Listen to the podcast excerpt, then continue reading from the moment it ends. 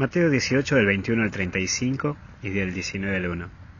Perdonar de corazón. El primer punto que vemos es ¿cuántas veces? Y es la pregunta de Pedro, con esto comienza todo.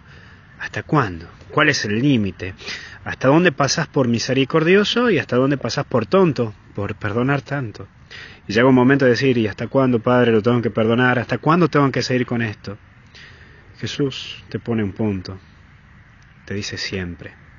Sí, tenés que aprender a perdonar siempre. Y a eso se refiere lo de 70 veces 7. Tu tarea como cristiano es de perdonar siempre a tu hermano. Si el otro sigue haciendo las cosas, las macanas que comete, los errores que comete, es un problema de él.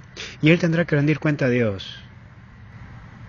Es esto, el golpe más fuerte, el golpe más doloroso que uno tiene. Y también aparece la situación. Vemos a un hombre que tiene una deuda, y no corría riesgo tan solo él, sino que corría riesgo también su familia. Y esto te lo aclaro. Y que te quede bien claro. Cuando vos atentás contra alguien, cuando vos estás golpeando la vida del otro, cuando vos estás lastimando la vida del otro, no tan solo está en riesgo vos, sino también está tu familia. Sí, que por un error tuyo, por una complicación tuya, por un atentado tuyo a tu hermano, podés terminar golpeando y lastimando y poniendo en crisis a tu propia familia, a tu gente, a los que te aman, a los que te quieren. Fíjate hoy, si por un error tuyo no lo estás pagando vos, pero también tu familia. Su deuda, la deuda de este tipo era tremenda, pero es perdonado. Tu deuda con Dios es grande y Él no deja de perdonarte. Mira, vos estás llamado a hacer lo mismo. No te encapriches, porque vos crees que no perdonándolo, el otro lo sufre. Pero no, lo termina sufriendo más vos. El perdón sana. Aprende a sanar de corazón y ya está. Deja que él haga su vida, vos hace la tuya, toma la distancia para también no lastimarte más.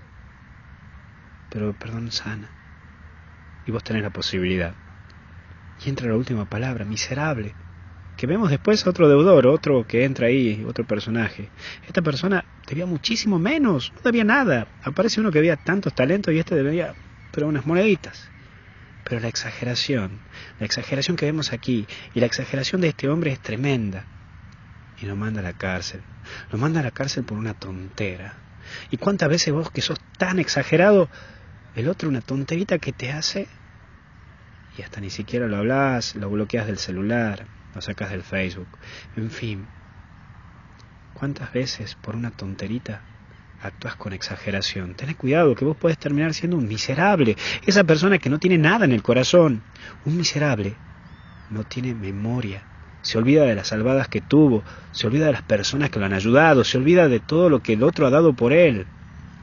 Un miserable tiene el corazón tan duro que ni siquiera le importa lastimar es esa persona ventajista que solo le importa a él, él y solo él.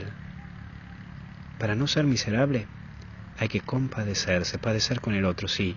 Por eso hoy mira tu vida y fíjate si te compadeces, te pones al lado del otro y lo entendés. Porque todos nos podemos equivocar, todos somos seres humanos y todos nos podemos equivocar. Vos sos miserable, destruís si podés al otro y sacás ventaja de todo. Perdona de corazón y no de boca. Creo que esa es una muy linda tarea para vos y para mí. Que Dios te bendiga en el nombre del Padre, Hijo y Espíritu Santo. Cuídate.